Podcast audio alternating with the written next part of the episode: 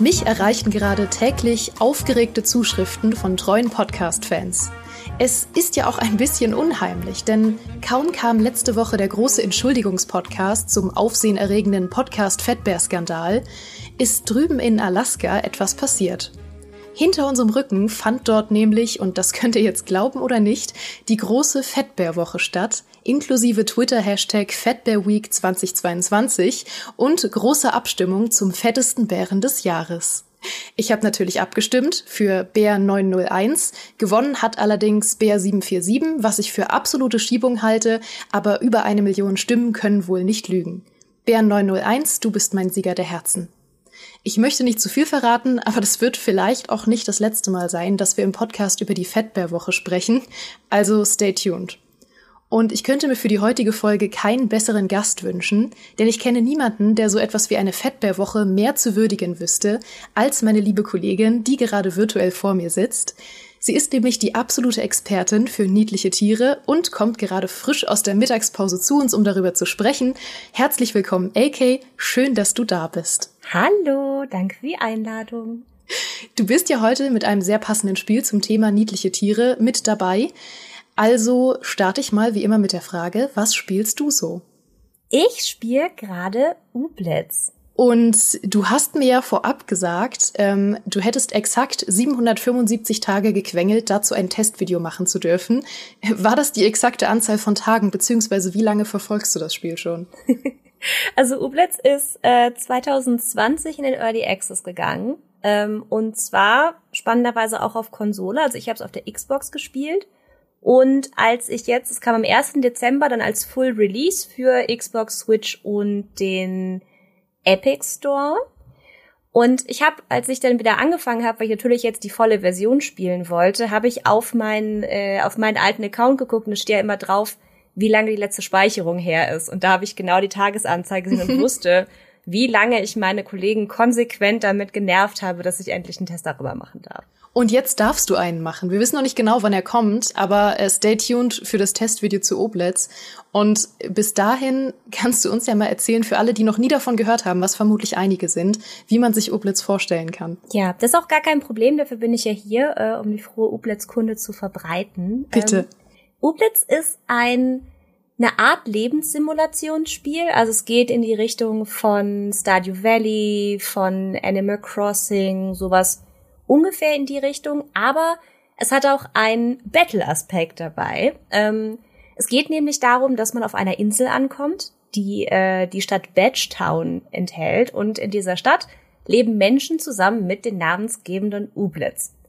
Und diese Ublets sind kleine Wesen, das können alles sein. Das können kleine Pilze sein mit lustigen Beinen, das können Vögel sein, das können Steine sein, das können irgendwelche seltsamen Sachen sein, die aussehen wie Rohre mit Augen, aber es sind auf jeden Fall kleine Wesen, ungefähr so Pikachu-Größe, wenn man das jetzt einordnen müsste.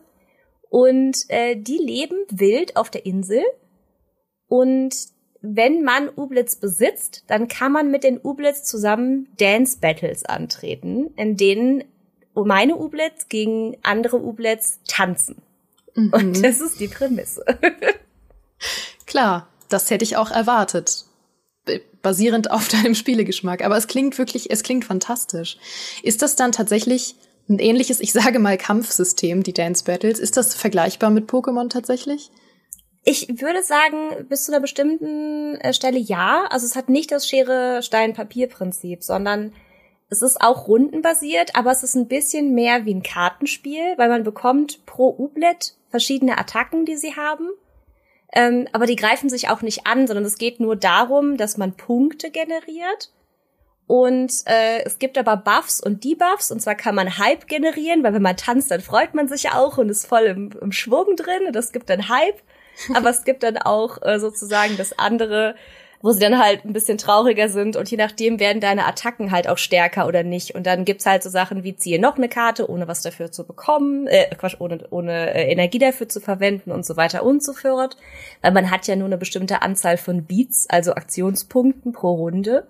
Und dann muss man halt je nachdem, gegen was für Ublitz man antritt, schauen, ähm, was die für Stärken und Schwächen haben. Unter anderem gibt es halt welche, die da sagen, okay, das ist jetzt eine langfristige Attacke, ne? Erstmal in vier Zügen bekomme ich hier zehn Punkte dazu. Das heißt, du weißt, innerhalb von vier Zügen musst du das abgerechnet haben, sonst ist Schluss. Oder jemand kann den anderen stunnen oder man bekommt für jeden Zug, den man in der Runde tätigt, noch einen Punkt und so weiter und so fort. Das sind dann so ähm, ja diese kleinen Taktiken, die man dann äh, anwendet. Das ist jetzt nicht äh, super schwer XCOM-Level an Strategie, Rundenstrategie denken. Aber es ist schon ganz süß und man freut sich jedes Mal, wenn man gewinnt, weil es ist auch einfach lustig, denen zuzugucken, denn wenn sie, wenn sie tanzen, dann kommen sie auch immer so ein bisschen in den Vordergrund und machen richtige Dances und das ist schon, äh, schon drollig. Das klingt verdammt süß. Vor allem, als du gesagt hast, dass sie auch traurig tanzen können, das fühle ich sehr. Ja, es gibt ein paar von denen, die sind, also die haben auch alle verschiedene Gesichtsausdrücke und es gibt auch einen, der guckt auch immer wütend, auch wenn er tanzt. Und das macht mich besonders glücklich. Das ist einfach, das ist einfach wütend auf die Welt. Und ähm, das Beste ist natürlich, man kann ihn auch äh, Accessoires aufsetzen. Das heißt, er mhm. kann auch richtig wütend gucken, während er ein Monokel trägt zum Beispiel oder einen Polizeihut oder einen Cowboyhut, je nachdem, was man so hat. Es gibt nur ein Problem, die Ublets sind nicht wie Pokémon einfach wild leben, sondern die muss man anpflanzen. Das ist eine Sache, man bekommt, wenn man, äh, wenn man den einen Ublitz Dance Battle gewinnt. Von dem führenden Ublet sozusagen kriegt man dann einen Samen und den kann man einpflanzen. Zusammen mit anderen Sachen, die man, das sieht fast genauso aus wie Stardew Valley, nur in einer anderen Optik. Es ist quasi ein kleines ähm, Feld, was man sich vorne vor seiner aktuell noch nicht so schönen Hütte äh, bauen kann. Und dann kann man da unter anderem auch natürlich Ressourcen anbauen, aber eben auch die Ublets. Und die müssen regelmäßig gegossen werden. Und äh, wenn sie nicht regelmäßig gegossen werden, vertrocknen sie. Und dann hat man seinen besten Freund vertrocknen lassen und damit muss man dann auch leben. Mhm. und ähm, äh, genau, man kann eine bestimmte Anzahl von Ublets mitnehmen und dann jeweils immer auswählen natürlich, wen man mitnimmt. Es gibt aber eine Maximalanzahl. Wenn man dann einfach weiter Ublets an, pflanzt, so wie ich, weil man vergessen hat, dass äh, die Zahl begrenzt ist, dann kann man das Ublet nicht in sein Team aufnehmen. Und auch dann besteht die Gefahr, dass man ihn einfach vergammeln lassen muss auf dem Feld. Und auch das äh, ist gar nicht mal so, so gut. Ich erinnere mich, dass eine der ersten Geschichten, die ich jemals über dich gehört habe, das ist quasi der Ruf, der dir vorauseilt, war, dass du mal die Pokémon-Entwickler gefragt hast, ob Pokémon auch andere Pokémon fressen. Das ist richtig. Und ob Menschen Pokémon essen, wollte ich wissen. Richtig. Und das ist ja jetzt, wenn die Oblitz quasi dein Gemüse sind, auch eine berechtigte Frage. Das ist auch eine berechtigte Frage. Ich habe bis jetzt in äh, den Städten die Leute immer nur Süßigkeiten und Sahnebaisers essen sehen. Mhm. Deswegen bin ich mir nicht sicher, ganz ehrlich. Okay, ähm, bitte bleib da dran. Ich möchte, ich möchte darüber mehr Investigativ wissen. informiert. Ja. wie groß ist denn dieser Lebenssimulation-Aspekt abseits von den Dance Battles? Also wie frei kann man sich in der Welt bewegen und was gibt's da noch so zu tun? Mhm, also es gibt äh, verschiedene Bereiche. Es gibt insgesamt sechs Welten. Die haben auch alle verschiedene Themen. Es gibt zum Beispiel so eine Grusel-Halloween-Insel. Und äh, es gibt aber auch noch einfach nur eine ganz normale, so Insel-Insel. Ähm, und man wird müde, man hat eine bestimmte Energie pro, pro, Tag, die kann man wieder aufwerten mit Snacks natürlich, aber die Snacks muss man auch erstmal haben. Es gibt eine Währung, die man verdienen kann, aber das Spannende daran ist, man kommt nicht direkt sofort überall hin, sondern man schaltet die Sachen nach und nach frei man hat einen Heißluftballon, mit dem man rumfährt und eine Heißluftballonspilotin. Und äh, je besser man den Heißluftballon aufbessert, desto weiter kommt man. Aber dafür braucht es natürlich wieder Geld und Ressourcen. Gleichzeitig gibt es auch noch den Hintergrundplot von einer Verschwörungstheorie um den Ublet Council, denn irgendjemand sorgt gerade dafür, dass Batchtown als Stadt aberkannt wird und mhm. niemand weiß warum. Und das muss man auch rausfinden. Gleichzeitig versucht man dem Ublet Council natürlich zu gefallen. Das heißt, man macht ihnen Geschenkkorb, man macht die Stadt schöner. Irgendjemand schmeißt nämlich auch widerlichen Müll die ganze Zeit in die Stadt. Es ist äh, ein Mysterium, das es zu entdecken gilt. Und äh, dann kann man natürlich auch noch ganz klassisch Stadio Valley mäßig ähm, sich mit den Bewohnern anfreunden. Für äh, Anfreundungen gibt es nicht nur Punkte, sondern auch neue Accessoires für die Ublets. Und wenn man zwischen dem ganzen Ressourcenbauen noch genug hat, dann ähm, kann man auch Aufträge erfüllen für einen Großhändler, der irgendwo ist. Es gibt Klamotten, die man kaufen kann. Man kann sein Haus ausbauen und dekorieren. Äh, ein Friseur gibt's auch noch. Es gibt ein Café und alles ähm, wird natürlich, wie immer, ist natürlich niemand anders in der Stadt dazu in der Lage, Sachen zu finden, Ressourcen zu finden und Sachen zu bauen. Und deswegen machen wir das dann. Ja, auch wie in Stardew Valley. Ja.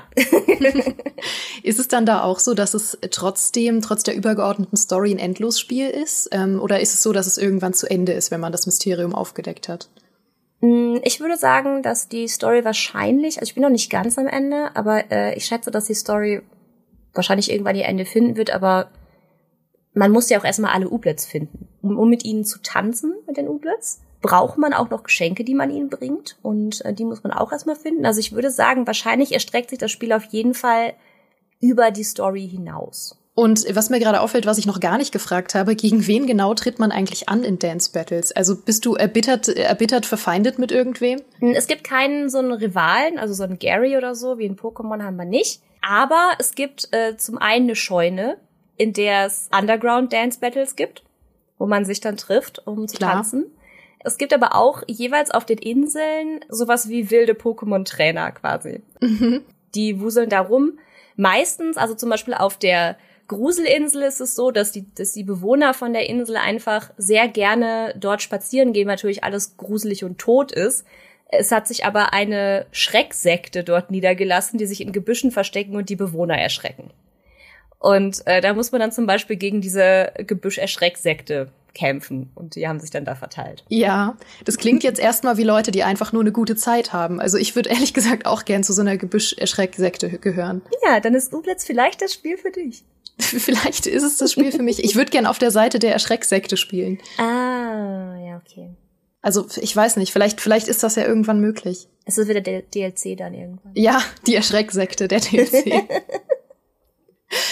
nee, das klingt, klingt ganz fantastisch. Ähm, AK, ich danke dir, dass du heute da warst. Sehr Und äh, wir halten die Augen offen nach deinem Testvideo. Das äh, findet ihr dann natürlich auf unserem Gamestar YouTube-Kanal.